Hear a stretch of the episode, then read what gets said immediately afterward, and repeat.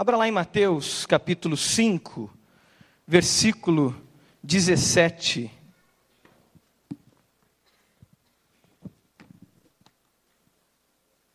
Veja se tem alguém perto de você que está sem a Bíblia.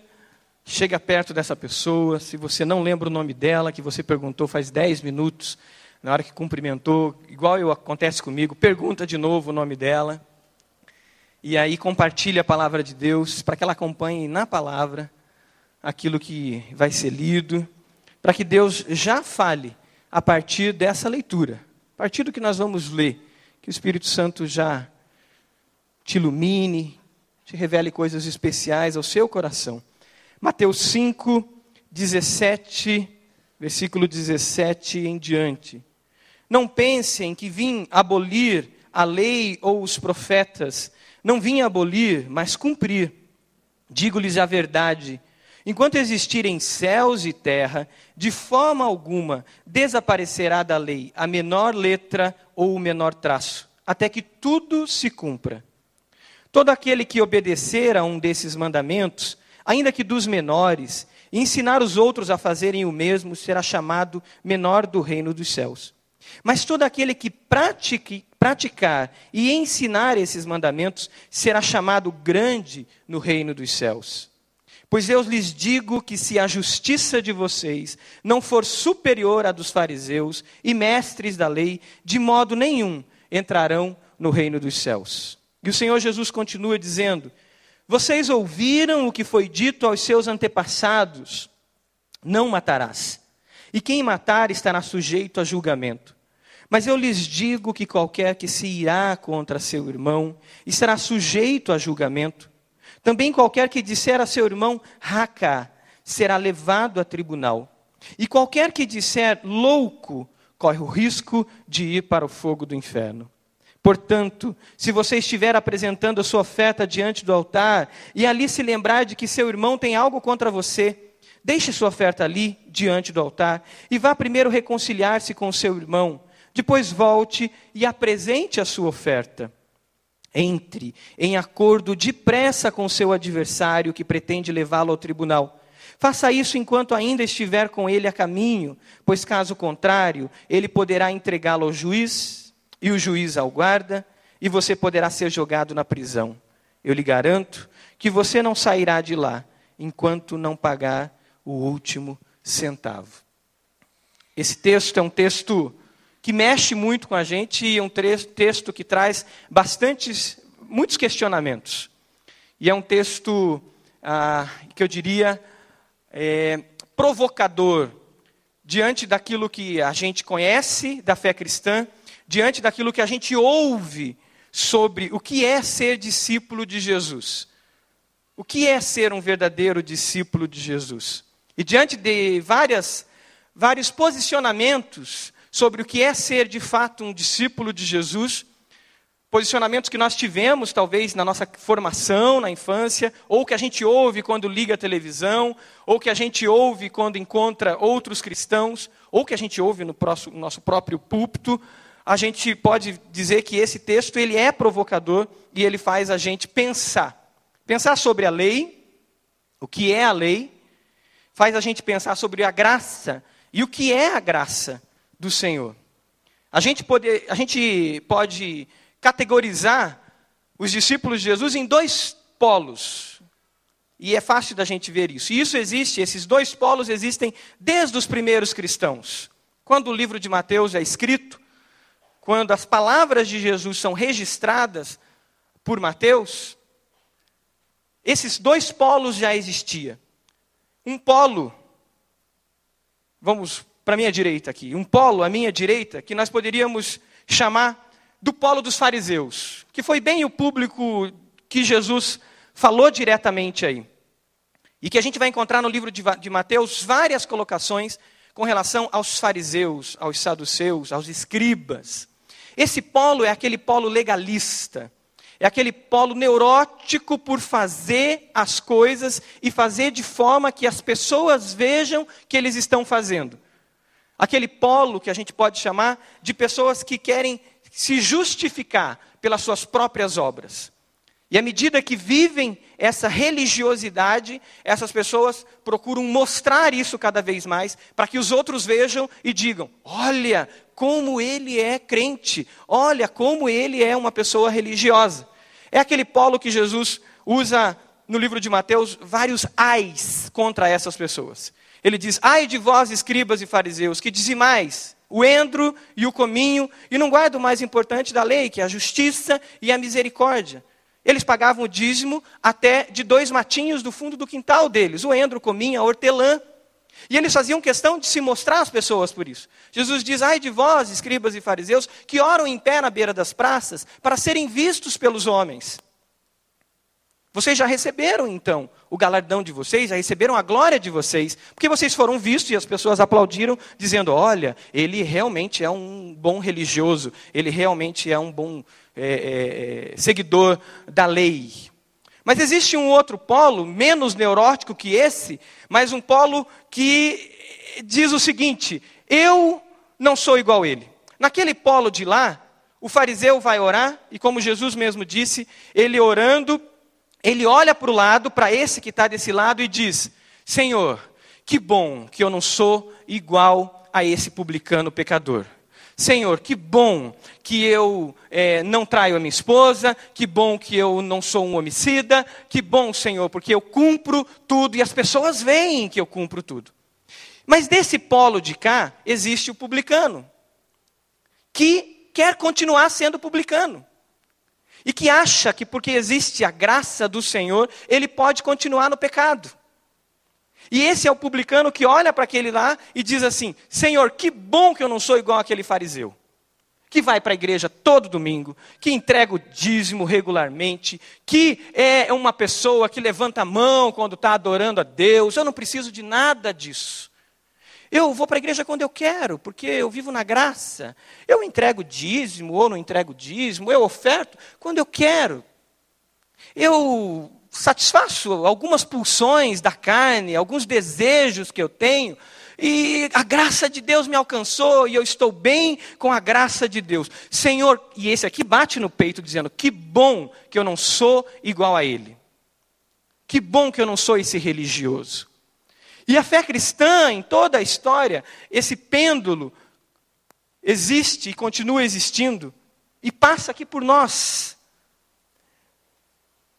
No caso da mensagem de Jesus aqui, é uma mensagem que nos chama a ter uma vida autêntica diante do Senhor.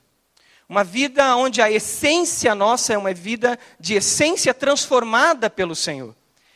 Esse texto do versículo 17 é uma conexão com o texto anterior que fala: vocês precisam ser luz do mundo, vocês são o sal da terra. Está falando de uma essência de quem nós somos, na essência nossa. Somos sal, e sal é aquele que dá sabor e aquele que faz com que o alimento não apodreça, aquele que faz com que realmente ah, haja vida. Luz, e ele no texto anterior fala que nós somos luz, e essa luz não pode ficar embaixo de uma vasilha escondida, mas essa luz precisa iluminar.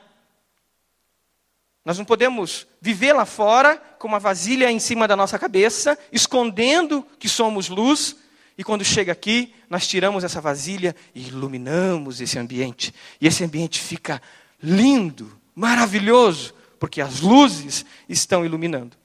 Depois de Jesus ter falado isso, ele tem uma palavra muito direta. Aqueles que diziam que ele era um liberal, que ele não valorizava a lei.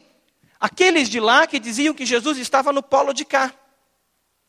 E Jesus dá uma palavra direta para eles, para aqueles religiosos, fariseus, preocupados com ritos cerimoniais. Jesus diz para eles, no versículo 17: Não pensem que vim abolir a lei ou os profetas. Eu não vim abolir, mas cumprir.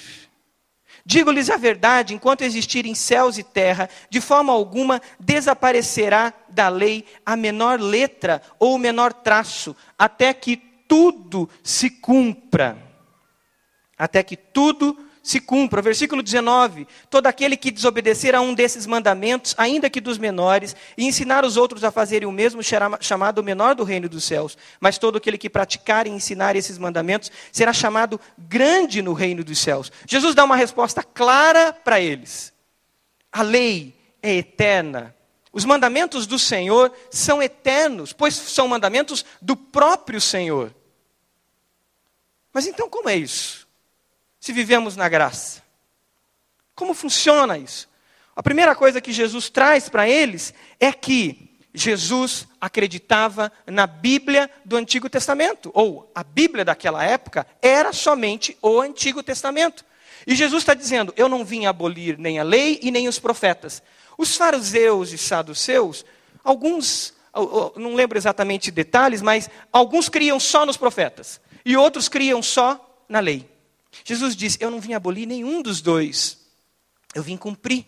E Jesus declara para eles: o Antigo Testamento, a lei e os profetas, o Antigo Testamento é a palavra de Deus.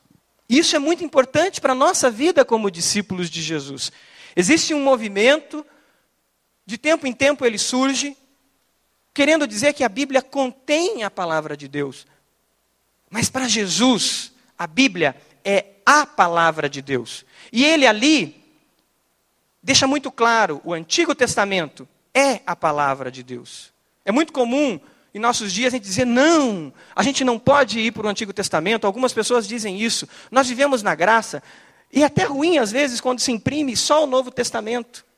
Porque pode passar até essa imagem. Mas o Antigo Testamento foi a Bíblia de Jesus e foi a Bíblia que ele usou. A palavra de Deus. E nesse momento Jesus confunde esses polos. Jesus confunde os liberais que queriam que Jesus, que vivia com os publicanos, que convivia com os pecadores, mas nunca aprovou o pecado deles, mas por amor vivia para salvá-los do pecado. Os fariseus que diziam: olha, Jesus é um liberal, Jesus não, não cumpre a lei, Jesus não cumpre os mandamentos do Senhor, Jesus diz para eles: não, vocês estão enganados. E ao mesmo tempo, Jesus confunde aqueles liberais que queriam que Jesus aprovasse os seus pecados, que queria que Jesus carimbasse o seu estilo de vida como um estilo de vida que agradava a Deus. Jesus diz: não existe a palavra e nada vai passar. Nem a menor letra vai passar.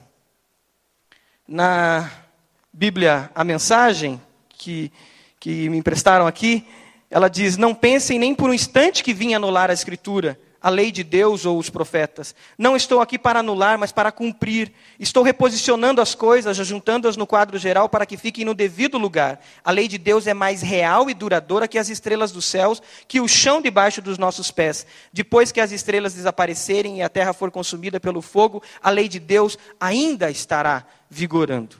Mas então, e como ficam então as leis cerimoniais? Três tipos, três porções da lei aconteciam no Antigo Testamento. Uma porção era a porção da lei cerimonial, que eram os sacrifícios. O pastor Roberto citou isso há poucos dias aqui. Eles levavam o cordeiro, eles levavam tinha, todo, tinha o sacerdote, a figura do sumo sacerdote, o templo, o véu do templo, onde somente o sumo sacerdote entrava ali, toda um, um, uma lei cerimonial.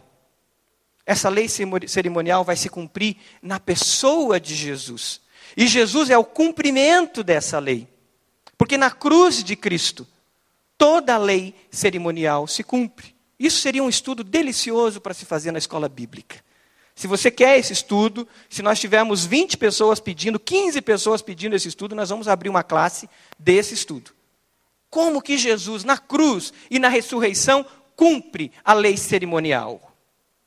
E você vai ver que beleza, que coisa maravilhosa, quando você abre o livro de Hebreus e você vê tudo se cumprindo na cruz. Tudo aquilo que acontecia no Antigo Testamento, na lei cerimonial, vai cumprir em Jesus. Jesus é o Cordeiro de Deus que tira o pecado do mundo. Jesus é o sumo sacerdote. Lá em Hebreus fala de um, de um tabernáculo que foi estabelecido ah, não dessa criação, é a tradução que a NVI fala, como se na morte de Jesus na cruz, Jesus é oferecido no nosso lugar e é estabelecido fora dessa criação, segundo o escritor de Hebreus, um tabernáculo espiritual. Uma coisa linda, que mostra a dimensão transcendente, a dimensão espiritual do sacrifício de Cristo na cruz. O sacrifício de Cristo na cruz é mais do que uma pessoa boa que morreu numa cruz. O sacrifício de Cristo na, na cruz é mais do que um mártir. O sacrifício de Cristo na cruz é muito mais do que eu me sentir, ai, puxa vida, ele morreu por mim. Não, o sacrifício de Cristo na cruz cumpre a lei do Senhor. Cumpre aquilo que o Antigo Testamento trazia como figura e Paulo chama isso de aio, de pedagogo, que mostraria o que iria acontecer na vida de Jesus. A lei judicial era uma outra porção da lei que tinha no Antigo Testamento. E essa lei judicial se cumpre na nação de Israel. E fica a lei moral, os dez mandamentos. E porções de mandamentos morais que o Antigo Testamento traz. E aí Jesus traz à tona essa discussão. A partir do versículo 21, se eu não me engano, até o capítulo 7, Jesus vai mostrar que essa lei moral era mal interpretada pelos fariseus. Essa lei moral, ela se tornou uma fachada para os fariseus. Se tornou em religiosidade superficial, num verniz que não permitia ir à essência do coração, e Jesus vai mostrar que os fariseus cumpriam de fachada a lei moral. Mas Jesus vai mostrar que a lei precisa começar dentro de nós, dentro do nosso coração. E isso só acontece com a justiça do Senhor acontecendo em nós. Aonde está então a nossa justiça? Porque o versículo 20 diz: Eu lhes digo que se a justiça de vocês não for muito superior à dos fariseus, e mestres da lei, de modo nenhum entrarão no reino de Deus. Uma pessoa da época que ouvisse isso, ela diria: Meu Deus, isso é impossível. Porque o fariseu é o certinho. O fariseu é o cara que faz tudo certinho. O fariseu é aquele que cumpre as regras, aparentemente. Porque dentro deles, Jesus mesmo vai dizer logo à frente, são sepulcros caiados. Por fora são bonitos, mas por dentro estão mortos. Jesus mais à frente vai chamá-los de hipócritas. E Jesus começa a dizer: existe uma lei que vai ser implantada no coração de vocês. E aí Jesus começa a mostrar isso. Como que a lei é implantada no nosso coração? Porque Jesus cumpre a lei. Jesus leva sobre ele a consequência do pecado que a lei dizia que era a morte. A consequência do meu pecado, a consequência do seu pecado, Jesus leva sobre ele. Mas não só a consequência do meu e do seu, mas a consequência de, dos pecados da humanidade. E é oferecido cumprindo a justiça de Deus. Jesus cumpre toda a lei cerimonial. O véu do templo se rasga como nós sabemos. Não existe mais e não tem mais sentido ter o templo. Por isso, nós não acreditamos que esse ambiente aqui é um templo.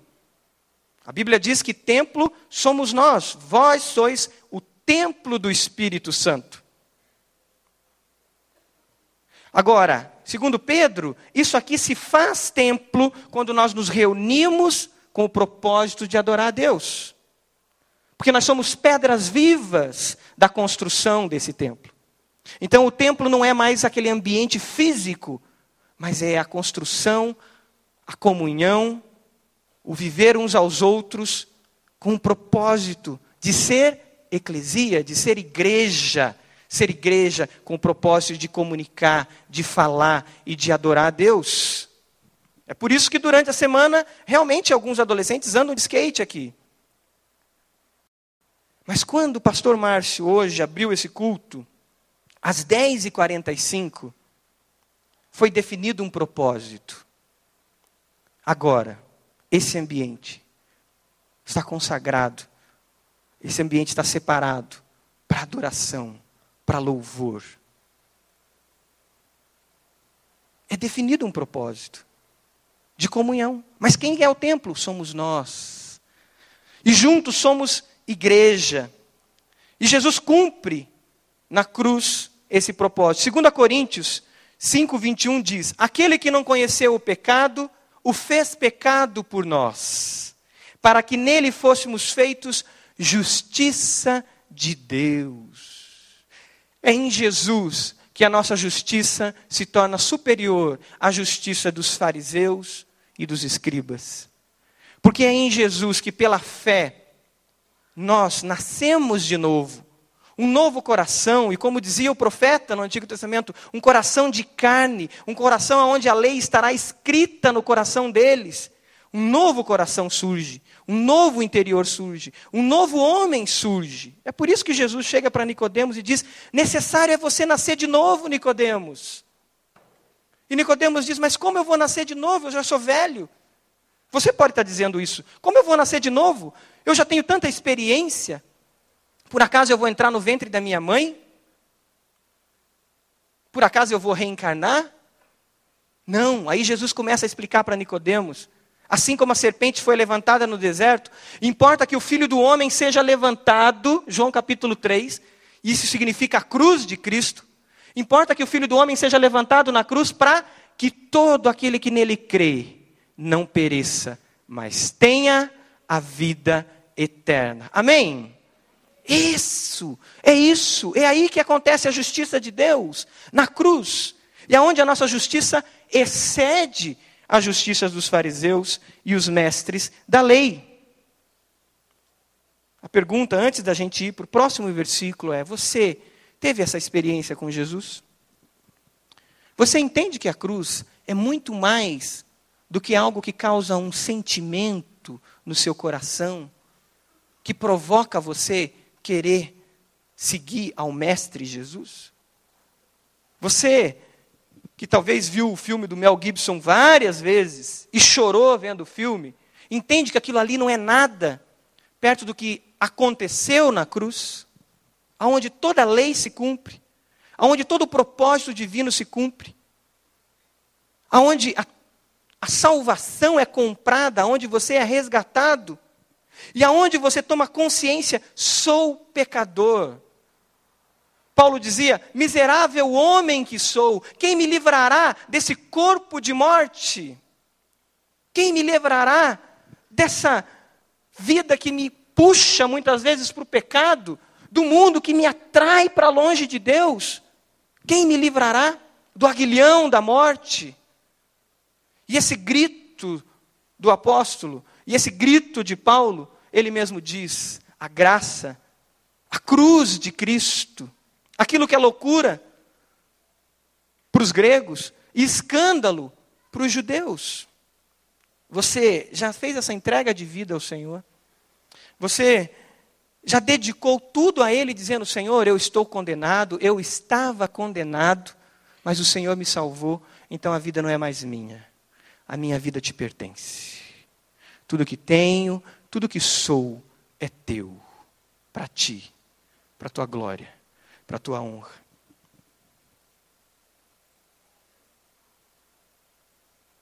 Você já deu esse passo de fé? A partir disso, Jesus começa aí o versículo 21 e ele começa a mostrar a dimensão daqueles que são discípulos de Jesus. Aonde, ou a verdadeira interpretação da lei. E ele começa dizendo: Vocês ouviram que foi dito aos seus antepassados: Não matarás, e quem matar estará sujeito a julgamento. Mas eu lhes digo que qualquer um que se irá contra seu irmão estará sujeito a julgamento. Também qualquer que disser a seu irmão racá será levado ao tribunal. E qualquer que disser louco corre o risco de ir para o fogo do inferno. A mensagem diz: se alguém considerar de pouca importância Não, desculpa, versículo 21. Vocês conhecem bem o mandamento dos antigos: não matarás, pois afirmo que qualquer que guarde rancor de um irmão é culpado de assassinato. Qualquer que chame um irmão de idiota, e você corre o risco de parar num tribunal. Chame sua irmã de burra e estará no limiar do inferno. O simples fato moral é que palavras matam. Palavras matam. É assim que eu quero que vocês se conduzam, disse Jesus. Se alguém estiver no local do culto, prestes a fazer uma oferta e de repente se lembrar de um amigo, tem algum ressentimento contra ele, deixe de lado a oferta, saia imediatamente e procure o amigo e conserte a situação. Jesus começa a mo mostrar o verdadeiro sentido da lei, o espírito da lei. E Jesus mostra que os fariseus diziam o seguinte: nunca matei ninguém. Eu não mato, eu não roubo, eu me justifico.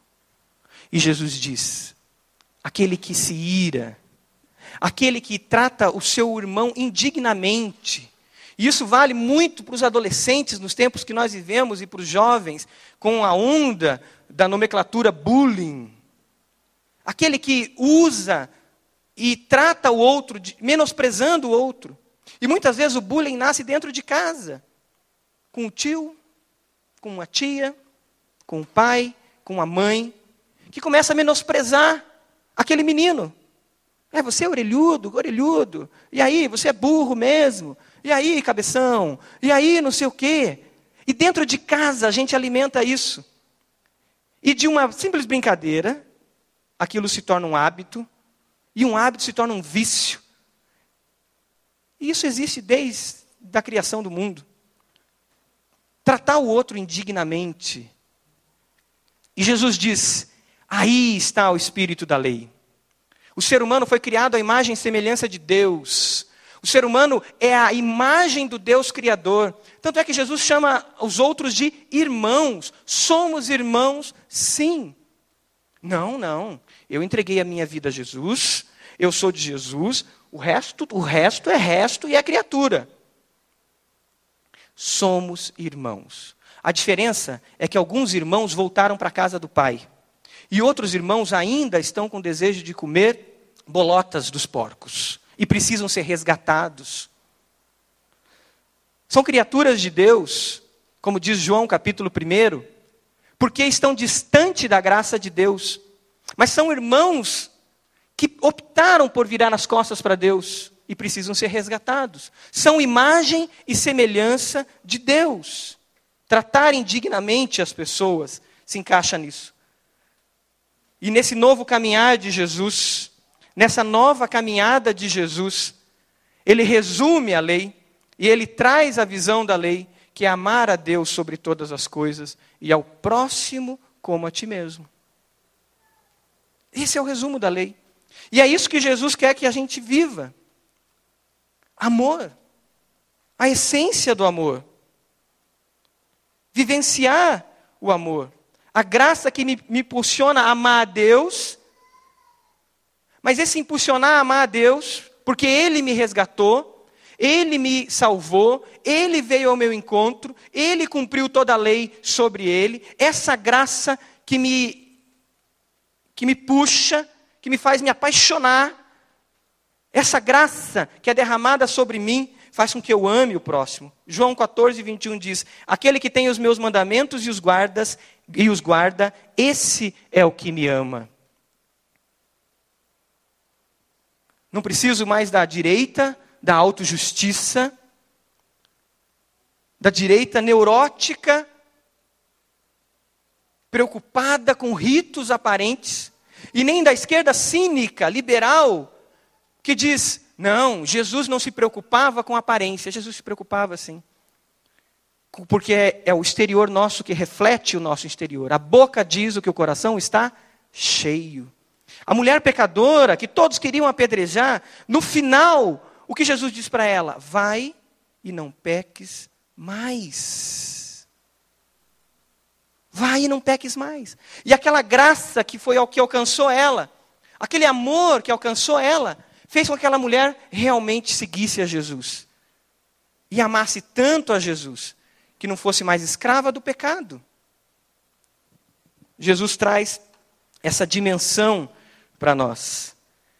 Ele continua dizendo: se você estiver apresentando uma oferta diante do altar e ali se lembrar do seu irmão tem algo contra você, deixe a sua oferta diante do altar e vá reconciliar com o seu irmão. Jesus quer o quê? Que a Bíblia diz: obediência quero. Lá no Antigo Testamento diz isso. Obediência quero e não sacrifícios. E ele continua: entre acordo depressa com seu adversário que pretende levá-lo ao tribunal. Faça isso enquanto ainda estiver com ele a caminho, pois caso contrário, ele poderá entregá-lo ao juiz e o juiz ao guarda e você poderá ser jogado na prisão. É interessante aqui que Jesus traz questões do cotidiano daquele povo e do nosso cotidiano. E ele traz um ensinamento que Paulo, depois, lá em Coríntio, vai trazer aos crentes. Quando Paulo vai falar sobre a questão de litígio entre os, entre, entre os crentes dentro da igreja, Paulo diz: não levem as suas questões para os tribunais exteriores, vocês resolvam os litígios de vocês, resolvam os conflitos de vocês. Não deixe que um, um pagão resolva isso. Aqui Jesus traz isso a todas as pessoas, dizendo: resolva os seus problemas na base do amor, antes de ser levado aos tribunais. Resolva. Jesus traz isso para o dia a dia nosso, para o cotidiano nosso, para as questões exteriores nossa, mas que parte de um coração que ama o próximo e que quer fazer aquilo que agrada a Deus, que quer ser grato pela salvação e diz: para que ir para um tribunal? Vamos sentar, vamos conversar, vamos resolver isso. Jesus nos mostra que não basta eu ter uma lista de 10 coisas que não faço, ou 15 que não faço, mas basta eu ter uma postura proativa no meu interior de amar as pessoas. Ele nos chama ao caminho do amor. Ele nos convoca ao caminho do amor. E se você continuar lendo os versículos para frente, até o capítulo 7, você vai ver exatamente isso: sobre adultério, sobre divórcio, sobre juramentos, sobre vingança, sobre amor aos inimigos, amor, amor e amor.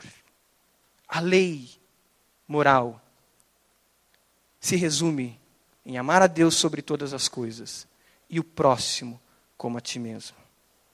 Queria que a banda viesse e o desafio da palavra muito clara para mim, enquanto eu preparava esse, esse sermão enquanto eu estudava, e a minha esposa dizia assim: Meu Deus, que medo, você vai pregar cinco horas, porque você está quantos dias em cima desse sermão? Mas o que Deus mais incomodou meu coração, e que é a palavra que eu tenho para a igreja, muito direta,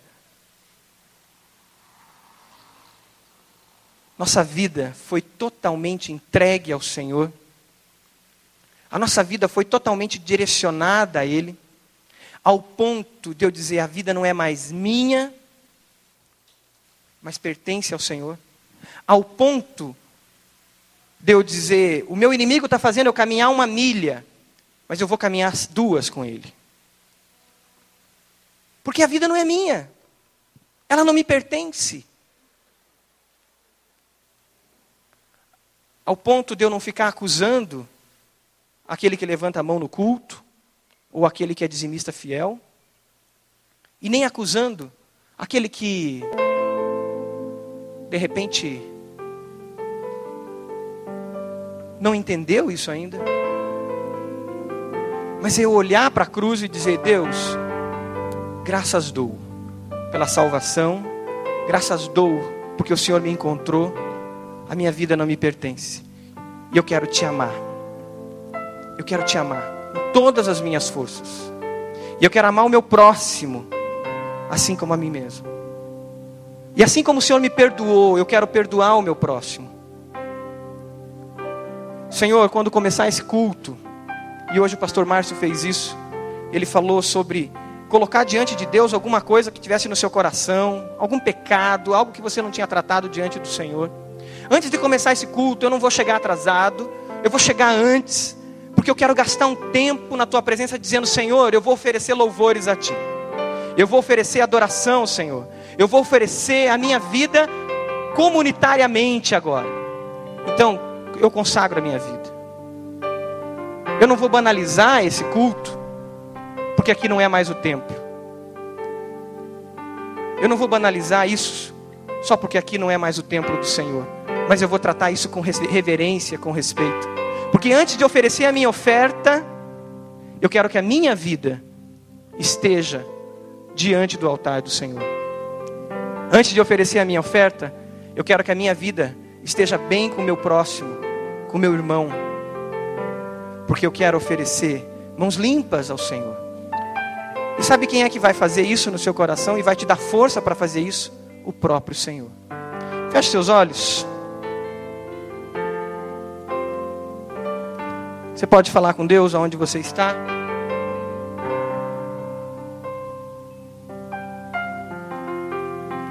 Você pode dizer, Senhor, eu preciso de Ti, da Tua graça. Porque de mim mesmo eu não tenho condições.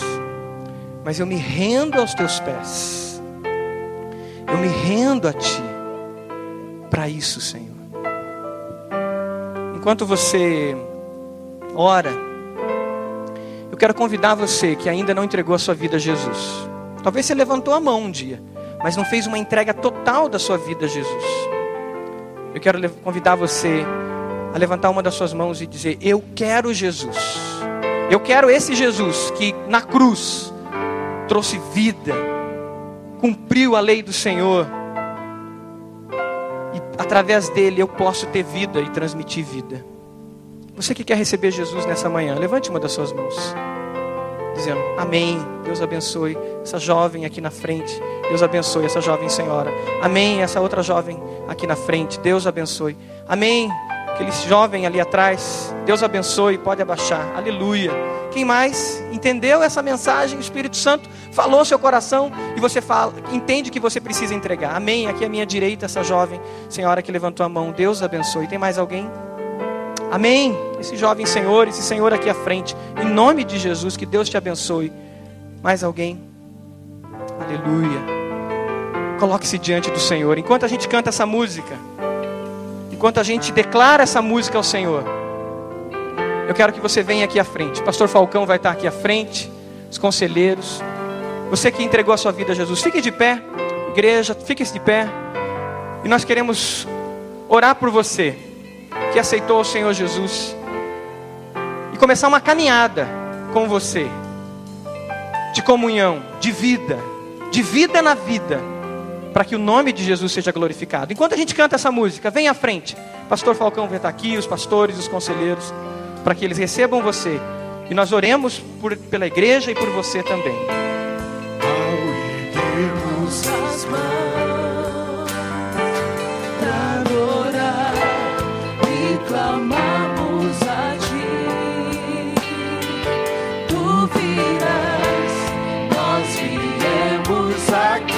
Pode vir, você que aceitou o Senhor, vem à frente. Declare o Senhor publicamente. Eu sou teu, Jesus. Eu sou tua, Jesus.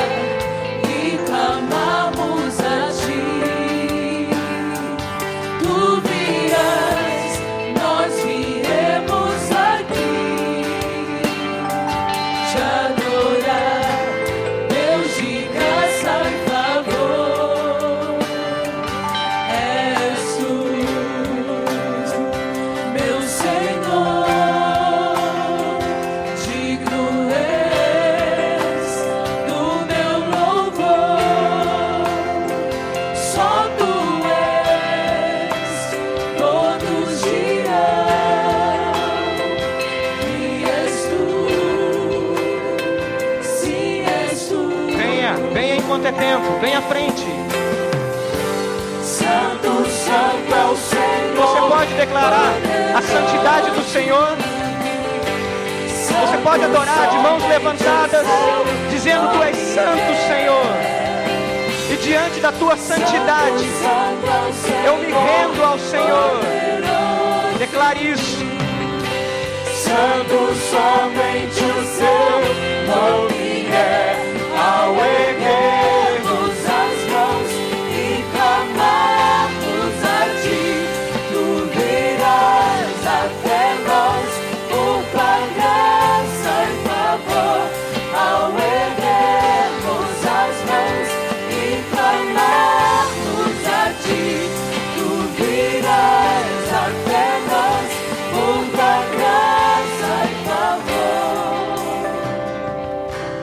Quero convidar a igreja a fechar seus olhos, enquanto os conselheiros estão orando por esses que aceitaram Jesus aqui. Se você aceitou Jesus, vem à frente, porque nós queremos caminhar com você.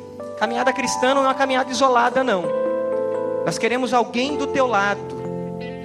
Sozinho não se faz a caminhada cristã. Igreja é a comunhão dos crentes, os templos do Senhor. Enquanto a igreja está orando e adorando o Senhor, convite que eu faço à igreja e o desafio que eu sinto no coração, desafiado por essa palavra, é vida de santidade. Nós estamos vivendo 100 dias de oração. Já aconteceram quatro, cinco dias. Eu estou atrasado, eu estou no terceiro dia com a minha esposa. Mas a gente não desistiu de orar e a gente vai intensificar as orações. E tempo de oração é tempo de avivamento, é tempo de entrega, é tempo de santificação, Senhor.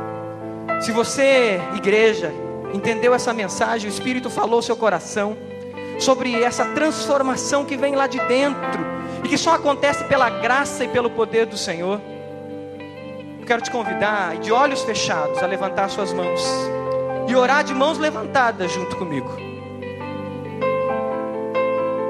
Se você entendeu e você aceita esse chamado para santidade durante esses dias, não só esses dias, mas durante a sua vida, eu quero te convidar a levantar suas mãos. Lá em Hebreus diz: levantemos mãos cansadas e joelhos vacilantes. Se a sua mão está cansada por causa do pecado, por causa da luta, por causa do ressentimento, por causa de às, vezes achar que você não tem forças, levante essa mão diante do Senhor e diga: Senhor, eu levanto as minhas mãos diante de Ti, para que o Senhor as purifique, não eu, Senhor, não eu, mas o Senhor as purifique pelo sangue de Jesus derramado naquela cruz, e não só as minhas mãos, mas o meu corpo os meus pés sejam lavados pelo Senhor, para que eu caminhe e anuncie a Sua palavra. E na casa do julgamento, Senhor, as pessoas glorifiquem o Teu nome. E antes da casa do julgamento, as pessoas glorifiquem o Teu nome, porque elas vão ver na minha vida, na mudança na minha agenda, porque o Senhor vai me santificar.